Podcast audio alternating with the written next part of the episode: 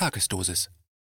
Nawalny und Nord Stream 2 Ein Kommentar von Dirk Pohlmann Die Vergiftung des nationalistischen russischen Oppositionellen Alexei Nawalny wird genutzt, um die Beendigung des fast fertiggestellten Nord Stream 2 Pipeline-Projektes zu fordern, als Sanktion gegen Putins Russland. Ein Vorschlag, der bisher nicht die Unterstützung der Mehrheit der Bevölkerung findet. 55 Prozent der Deutschen sind gegen eine Beendigung von Nord Stream 2, nur die Wähler der Grünen sind mehrheitlich der Ansicht der Spitzenpolitiker dieser Partei. Fraktionschefin Katrin Göring-Eckardt war die erste Bundestagspolitikerin, die forderte, Nord Stream 2 zu stoppen.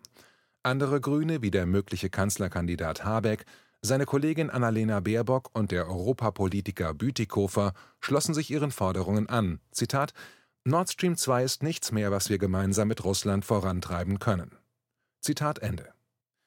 Es war eine Erinnerung, wie wenig die Grünen von Realpolitik halten, wie groß ihre Neigung zu außenpolitischem Masochismus ist, wie leicht sie am Nasenring durch die geopolitische Arena geführt werden können, aber auch wie selektiv ihre Moralität ist. Das Verfahren gegen Julian Assange, ein Schauprozess, der die Axt an den fundamentalen Wert der Pressefreiheit legt, das erzwungene Exil von Edward Snowden, die Drohnenmorde via Rammstein, die Wiedereinführung der Folter in den USA, die Ermordung und Zerstückelung von Jamal Khashoggi in der saudischen Botschaft, extralegale Orte wie Guantanamo, eine Kette von verlogenen Regime-Changes, die zu gescheiterten Staaten führten, in denen nichts besser ist, als es vorher war, der katastrophale Angriff auf Libyen, nichts davon hat die Grünen dazu bewogen, Sanktionen gegen Geschäftspartner der NATO, Verbündete und westliche Staaten zu fordern oder ernsthaft über den Austritt aus der NATO nachzudenken, eine Forderung, die in ihrem ersten außenpolitischen Programm stand.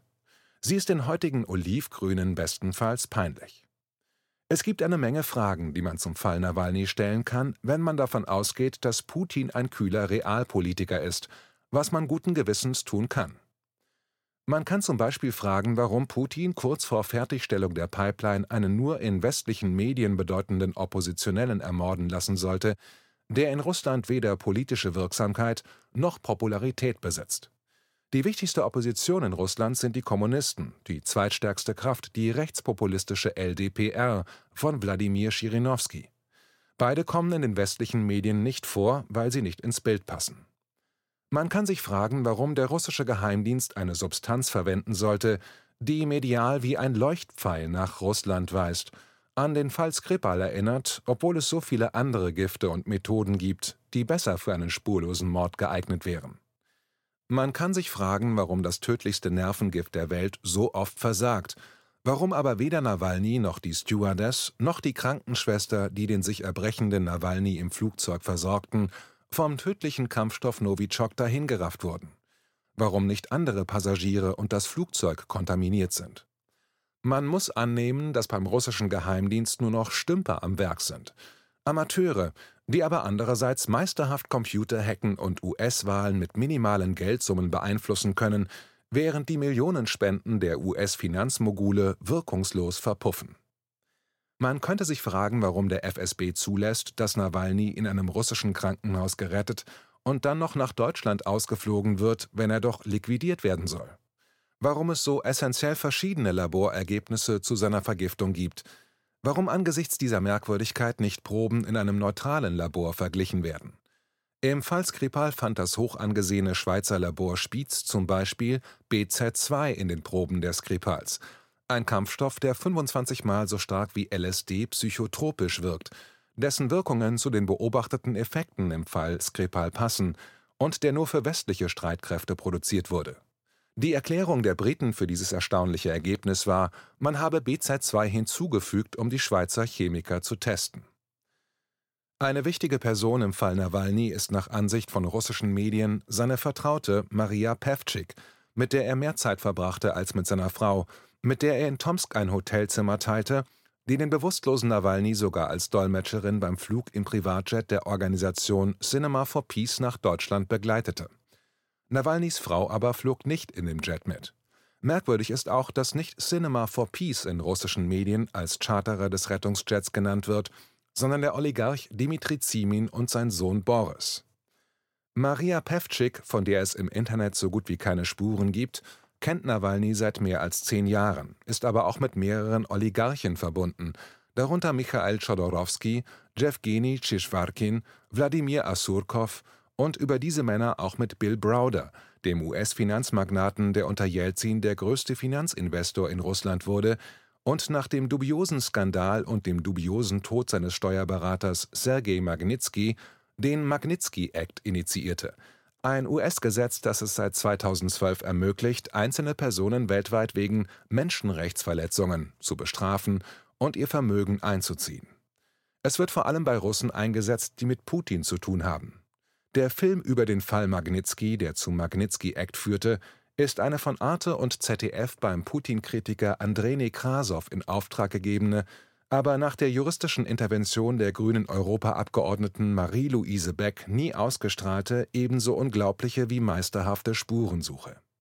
Die Veröffentlichung in anderen Ländern verhindert der US-Milliardär Bill Browder, dessen Rolle in dem Film untersucht wird. Andrei Nekrasow hatte sich als zu unabhängiger und zu sehr an der Wahrheit interessierter Dokumentarfilmer erwiesen. Maria Pevcik, die 33-jährige geheimnisvolle Frau mit Zitat Zugang zum Körper Nawalnys, Zitat Ende, wie das in Russland genannt wird, hat eine rasante Karriere hinter sich. Sie studierte in Moskau, dann an der Elite-Uni London School of Economics. Sie wurde mit 22 Jahren Assistentin eines britischen Parlamentariers. Sie besitzt heute eine Buchhandelskette in Großbritannien und Australien und hat nach Angaben der russischen Journalistin Irina Gusakowa, Zitat, breite geschäftliche und politische Beziehungen unter anderem zu Tschitschwarkin und Chodorowski. Nawalny und Pevcik kennen sich seit mindestens zehn Jahren. Auf Ersuchen von Asurkow unterstützt sie seit 2010 den Oppositionellen mit Informationen und stellt Informationen über das Vermögen hochrangiger Russen in Großbritannien für Ermittlungen zur Verfügung Zitat Ende. Pevcik werden in russischen Medien Verbindungen zum MI6 nachgesagt. Irina Gusakowa schrieb in einem gründlich recherchierten Artikel in der boulevardjournalistischen Publikation Pravda.ru, Zitat, in den nächsten Jahren hat der Oligarch Aschurkow Nawalny aktiv in die globale Elite integriert. Er schuf einen Namen, ein Image und eine Marke für einen wenig bekannten Blogger. Er half bei der Aushandlung der Finanzierung, lieferte Schmutz für hochkarätige Untersuchungen und gab Anweisungen für die Erstellung eines eigenen Projektes. Und 2011 gründete Nawalny zusammen mit Asurkow die Antikorruptionsstiftung. Im Jahr 2012 wurde offiziell bekannt, dass der Topmanager der Alpha Group mit der Opposition zusammenarbeitet, weshalb er seinen Posten verlassen musste. Später wurde Asurkow offiziell in Nawalnys Team aufgenommen und zum Antikorruptionsstiftungs-Exekutivdirektor ernannt Zitat Ende. Nawalny, der in westlichen Medien als Chef der Antikorruptionsstiftung gefeiert wird, hat am 20. Juli dieses Jahres die Auflösung der Organisation angekündigt, aber die Aktien behalten, die seine Finanziers in die Stiftung eingebracht haben, um ihm Zugang zu Aktionärsversammlungen und Geschäftsberichten der Firmen zu verschaffen. Sie wollen ihr Geld zurück. Er ist mit seinen Geldgebern und Ex-Unterstützern jetzt zerstritten. Über all das wird in westlichen Medien nicht berichtet, obwohl es wesentliche Informationen sind. Maria Pevcik hat nach russischen Berichten eine Wasserflasche an die deutschen Ermittler übergeben, die mit Novichok kontaminiert war. Ihre zentrale Rolle beim wichtigsten Detail des Falles, der Frage, warum in Deutschland in den Proben Nawalnys Novichok festgestellt wurde, in den russischen Laboruntersuchungen aber nicht, aber auch welche Substanzen noch bei Nawalny festgestellt wurden, müssen dringend ermittelt werden, wenn der Fall aufgeklärt werden soll. Und wenn man nicht von vornherein davon ausgeht, dass russische Behörden immer lügen und westliche immer die Wahrheit sagen. Es gibt auf jeden Fall gute Gründe anzunehmen, dass Putin nicht der Einzige ist, der etwas gegen Nawalny hat. Ausgerechnet Novichok gegen Nawalny einzusetzen, wäre eine grobe Eselei des FSB, für andere Akteure aber ein sinnvolles Ablenkungsmanöver der Kategorie Haltet den Dieb. Die entscheidende Frage ist, wann das Novichok von wem wo beigefügt wurde. Novichok zerfällt bei Kontakt mit Wasser und im Körper nach kurzer Zeit. Reines Novichok, einer bisher unbekannten Form in den Proben aus dem Körper Nawalnys, wovon in den westlichen Medien berichtet wird, wäre deshalb eine erklärungsbedürftige Merkwürdigkeit. Ein Motiv für einen Anschlag auf Nawalny haben viele Akteure. Putin steht nicht an erster Stelle dieser Liste. dass er sehr viel zu verlieren und wenig zu gewinnen hätte, hätte ihm und dem FSB klar sein müssen. Man sollte Putin nicht unterstellen, dass er unfähig ist, sehr kühl und sehr rational abzuwägen und zu handeln. Und man sollte das Gleiche nicht der US-Außenpolitik und den US-Geheimdiensten sowie ihren britischen Kollegen unterstellen. Nord Stream 2 ist seit Jahren im Visier der US-Sicherheitselite. 2018 kündigten John McCain, Ted Cruz und Marco Rubio, allesamt Präsidentschaftskandidaten der Republikaner, sowie 39 weitere US-Senatoren an, die Pipeline mit allen Mitteln verhindern zu wollen. Anlass ihrer Stellungnahme war seinerzeit der Anschlag auf den Ex-Agenten Sergei Skripal und seine Tochter Julia. Ähnlich wie im Fall Nawalny wurde der ungeklärte Mordversuch als öffentlichkeitswirksames, moralisch aufgeladenes Mittel verwendet, um geostrategische Interessen der USA durchzusetzen. Putin, so war damals die Argumentation, würde sonst nach Fertigstellung der Pipeline als Iwan der Schreckliche in Osteuropa wüten, weil er nicht mehr auf die Ukraine oder Polen als Transitländer angewiesen wäre, sondern Gas direkt von Russland nach Deutschland liefern könne. Die US-Politiker meinten mit der Anschuldigung des Einsatzes von chemischen Kampfstoffen, die Regierung Putin so gründlich diskreditieren zu können, dass statt nationalem Geschäftsinteresse ein finsterer Eroberungsplan Putins als Motiv hinter Nord Stream 2 glaubwürdig erscheinen würde, was man guten Gewissens als Verschwörungstheorie bezeichnen kann. Im Fall Nord Stream 2 beobachteten die USA mit angeblich brennender Sorge, wie sich Deutschland von russischen Energielieferungen abhängig machen würde. Was die fürsorglichen US-Politiker verhindern wollen, angeblich im deutschen und europäischen Interesse. Warum die Deutschen in die Falle laufen lassen, wo doch außerdem die USA Frackinggas im Angebot haben. Einen neuen Hafen für die entsprechenden Tanker will man der deutschen Regierung allerdings ebenso aufzwingen, wie das US-Parlament Sanktionen verhängen will, wenn die Deutschen nicht zur bedingungslosen Solidarität bereit sind. Die Geduld einer US-Regierung hat Grenzen und die können auch anders. US-Regierungen haben es mehrfach bewiesen. Um die brachialen Maßnahmen zu vergessen, die US-Regierungen anwenden, um unpassende Erdöl- und Erdgasgeschäfte zu unterbinden, insbesondere mit Russland, muss man an Geschichts-Alzheimer leiden. Es ist allerdings eine Krankheit, die sich in deutschen Redaktionsstuben und Abgeordnetenbüros schneller und gründlicher verbreitet hat als Covid-19. Ein in Deutschland wenig bekannter Fall, den aber jeder ältere Italiener kennt, ist der seltsame Tod des Managers Enrico Mattei, der am besten mit Alfred Herrhausen verglichen werden kann. Der Italiener Mattei war wie der Chef der Deutschen Bank ein brillanter Manager, der bei seinen Geschäften stets das Gemeinwohl im Auge behielt und deshalb immens populär war. Mattei sollte nach dem Zweiten Weltkrieg Agip abwickeln, eine faschistische Gründung, und tat das Gegenteil. Er baute Agip in einen Energiekonzern um, eine einzigartige Erfolgsgeschichte. Die ENI wurde unter der Leitung Matteis zum Hauptfaktor für die Industrialisierung Italiens. Mattei kaufte nicht nur trotz der amerikanischen und britischen Sanktionen Öl beim iranischen Premier Mossadegh, der in einem Putsch von der CIA und dem britischen MI6 beseitigt wurde, als er versuchte, die Ölförderung zu verstaatlichen. Mattei führte auch die Bohrinseln ein, wie wir sie heute kennen, und baute eine eigene Tankerflotte auf. Vor allem aber wurde seine Mattei-Formel im Ölgeschäft berühmt.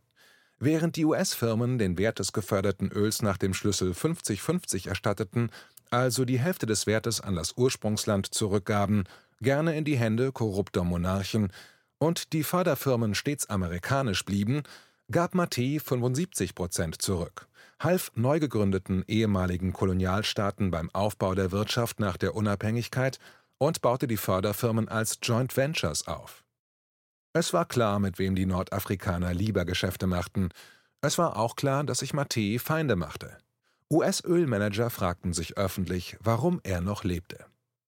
1960 unterschrieb Enrico Mattei als Vorstandsvorsitzender der ENI den umfangreichsten internationalen Handelsvertrag, den Italien bis dahin jemals abgeschlossen hatte, die UdSSR würde innerhalb von vier Jahren 12 Millionen Tonnen Rohöl an Italien liefern, das im Gegenzug 240.000 Tonnen Pipeline-Rohre und 50.000 Tonnen synthetisches Gummi bereitstellen würde. In einem Memo, das im CIA-Archiv einzusehen ist, bezeichnete ihn die US-Ölindustrie daraufhin als Zitat einen noch größeren Schurken als die UdSSR selbst. Zitat Ende. Matej starb beim Absturz seines Privatjets, nachdem es bereits vorher einen Anschlag auf sein Flugzeug gegeben hatte, der in letzter Minute verhindert werden konnte. Jemand hatte einen Schraubenzieher im Lufteinlass der Turbine des Viersitzers angebracht, der sich im Flug gelöst hätte. Der Investigativjournalist Mauro Di Mauro, der telefonisch bekannt gab, dass er herausgefunden habe, wer hinter dem Mord an Mattei steckte, verschwand bis heute spurlos. Offiziell handelte es sich bei seinem Tod bis 1997 um einen Unfall, aber in den Knochen der vier Opfer des Absturzes wurden bei einer Exhumierung Metallsplitter gefunden, die von einer Bombe herrühren müssen. Jedem, der bei klarem Bewusstsein war und der nicht aus politischen Gründen lügen musste, war klar, warum und in wessen Auftrag Mattei beseitigt worden war. In der Regierungszeit der Sozialdemokratie in Deutschland wurde das Erdgasröhrengeschäft mit der UdSSR abgeschlossen. Es begann 1970. Die Sowjets lieferten Erdgas, deutsche Firmen die Pipeline-Rohre und die Deutsche Bank gab die dafür nötigen Kredite. Das Geschäft wurde bereits Ende der 50er Jahre geplant, scheiterte aber 1962 am Röhrenembargo der USA.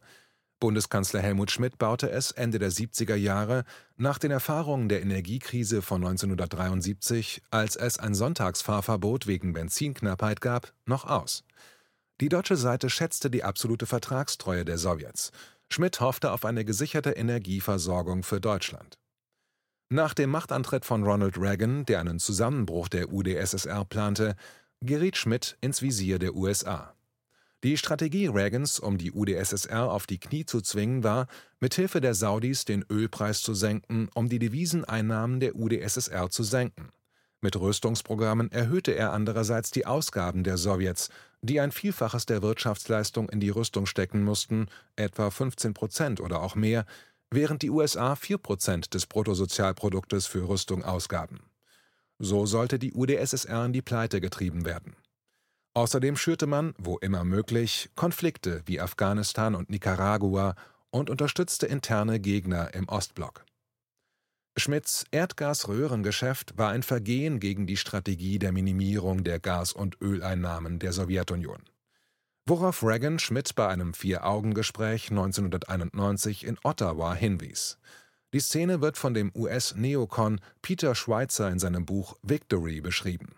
Nach dieser Version sah Schmidt wortlos aus dem Fenster, als Reagan ihn aufforderte, den Kurs zu wechseln. Reagan war entrüstet über Schmidts Arroganz. Damit war der treue Transatlantiker in Ungnade gefallen, trotz des von ihm selbst vorgeschlagenen Nachrüstungsbeschlusses der Stationierung von nuklearen US-Mittelstreckenraketen in Deutschland. Schmidt war bis dahin nicht als typischer Sozialdemokrat eingestuft worden, aber nach Ottawa hatte sich das geändert. Die Reagan-Regierung fragte sich, warum Schmidt ertragen, wenn man Kohl haben konnte. Die USA begannen die europäische Sozialdemokratie zu bekämpfen, die auf Entspannungspolitik setzte, auf Wandel durch Annäherung statt auf Konfrontation bis zum Zusammenbruch der UdSSR. Das betraf Olof Palme, Willy Brandt und Egon Bahr, Bruno Kreisky und Harold Wilson in Großbritannien. Es betraf nach Ottawa aber auch Helmut Schmidt. Der Sprecher der Deutschen Bank, Friedrich Wilhelm Christians, der bis 1987 das Russlandgeschäft der Deutschen Bank leitete, beschreibt in seinem Buch Wege nach Russland, wie er eine Delegation der Reagan-Administration empfing, die ihn zu den Geschäften mit Russland sozusagen verhörte. Christians meinte, die Amerikaner damit besänftigt zu haben, dass er ihnen die Treue der BRD zu den USA klarmachte, dass es bei dem Russland-Deal nur ums Geschäft ginge, nicht um eine Distanzierung von den USA. Eine Aussage, die einem Banker eigentlich nicht zustand und deren Wert für die US-Regierungspolitiker zweifelhaft war. Aber der Banker war von seiner Bedeutung überzeugt. Er meinte, in der politischen Schwergewichtsklasse zu boxen. Was dann mit der Jamal-Pipeline passierte, deren Finanzierung er abgesichert hatte, erwähnte Christians nicht. Reagan gab Auftrag, die Pipeline zu sabotieren. Der Leiter der CIA-Operation war der Amerikaner Gus Weiss, Sie gelang mit Hilfe von gefälschten Computerchips, die über den korrupten Leiter der Beschaffungsstelle im KGB nach Russland gebracht wurden, den KGB-Oberst Wladimir Vetrov, dessen Abteilung X für den Erwerb oder den Diebstahl von Computertechnologie verantwortlich war. Vetrov war Agent des französischen Geheimdienstes und der CIA. Die in die UdSSR gebrachten Fake-Chips sorgten dafür, dass eine Pumpanlage der Pipeline 1982 durch immense Drucksteigerungen in die Luft flog. Es war die größte nicht-nukleare Explosion, die es bis dahin überhaupt gegeben hatte. Sie wurde von Frühwarnsatelliten der USA entdeckt und entsprach einer kleinen Kernwaffe. Wise ging sofort in das Lagezentrum der Satellitenaufklärung in Washington und stellte klar, dass es sich um eine CIA-Operation handelte, keine sowjetische Nuklearexplosion. Die USA kennen keine Freunde, wenn es um die Lebenselixiere der Weltwirtschaft geht, wozu Öl und Gas immer noch gehören.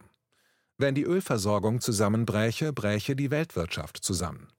Öl und Gas sind ein strategisches Gut, der Zugriff darauf ist mit allen Mitteln zu sichern, eine Verteilung zu kontrollieren.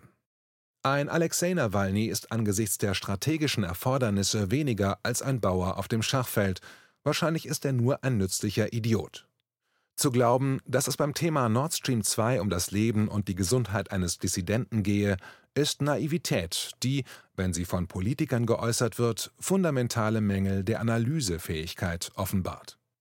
Die Bereitschaft deutscher Politiker, jetzt eilfertig eine Beendigung des Nord Stream 2 Projektes zu fordern, könnte eher damit zu tun haben, dass der Fall Nawalny eine Art goldene Brücke ist, über die die Transatlantiker gehen können. Die USA haben immensen Druck ausgeübt, um Nord Stream 2 zu verhindern. Es ist klar, dass Unbotmäßigkeit bestraft und Gehorsam belohnt werden wird. Durch den Fall Nawalny können Politiker den USA zu Diensten sein und es gleichzeitig wie ihren eigenen Willen aussehen lassen, ohne Gesichtsverlust. Im Gegenteil, sie können Entschlossenheit simulieren, Mut und außenpolitisches Profil vortäuschen. Mit diesen Begriffen werden Berichte über sie ausgestattet. Die Sanktionen gegen Sassnitz, die deutsche Endstation von Nord Stream 2 hingegen, hatte sogar CDU-Politiker auf den Plan gerufen, die sich gegen die Bevormundung wehren wollten. Der Fall Nawalny treibt die Transatlantiker wieder zur Herde zusammen, die Schafe können sich dabei als Löwen gerieren. Und das soll Putin beabsichtigt haben? Der Originalbeitrag ist in der Wochenzeitung Demokratischer Widerstand Nummer 19 am 12. September 2020 sowie online unter demokratischerwiderstand.de erschienen. Er wurde vom Autoren für KenFM erweitert und überarbeitet